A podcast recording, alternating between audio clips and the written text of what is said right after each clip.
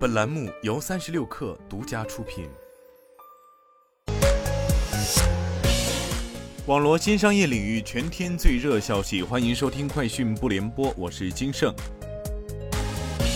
有市场消息称，比亚迪内部通知，因原材料价格大幅上涨以及新能源购车补贴退坡等影响，比亚迪汽车将对王朝网和海洋网相关新能源车型的官方指导价进行调整，上调幅度六千至一万元不等，FV 车型上涨一万元。比亚迪有关负责人表示，该消息为虚假不实信息。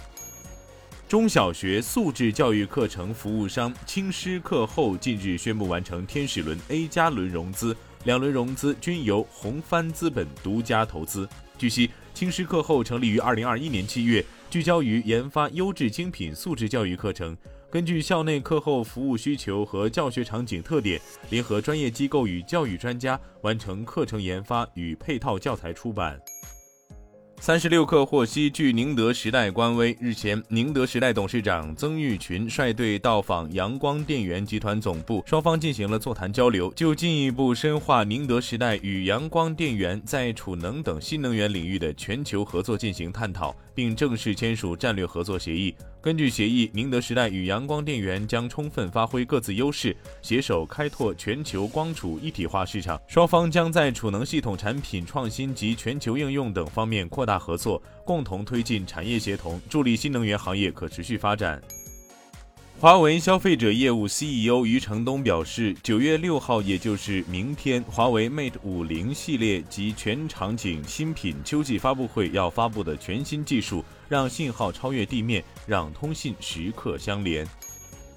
据国外媒体报道，特斯拉官网信息显示。该公司正在为 Semi 服务计划招聘服务技术人员，为向客户交付 Semi 电动半挂卡车做准备。特斯拉是在2017年11月份推出其 Semi 电动半挂卡车的。自推出以来，特斯拉多次推迟了 Semi 电动半挂卡车的生产和上市时间，主要原因是该公司面临全球汽车行业的芯片供应短缺问题，而且还要解决这款卡车使用的4680电池的产能问题。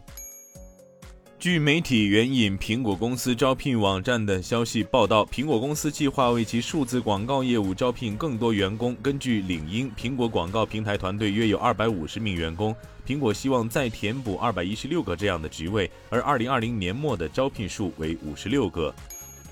据报道，苹果将在本周四八号凌晨举行秋季新品发布会。供应链传出 iPhone 十四新机备货进度超前，截至目前已生产逾三千四百万部，即今年底原定总量九千万部的逾三分之一已经准备好了。高阶款更将涨价一百美元，压住消费力较强的民众仍会买单。苹果此次新品发布会，业界普遍预期将发布 iPhone 十四、iPhone 十四 Pro、iPhone 十四 Max 和 iPhone 十四 Pro Max 等四款新机。以上就是今天的全部内容，咱们明天见。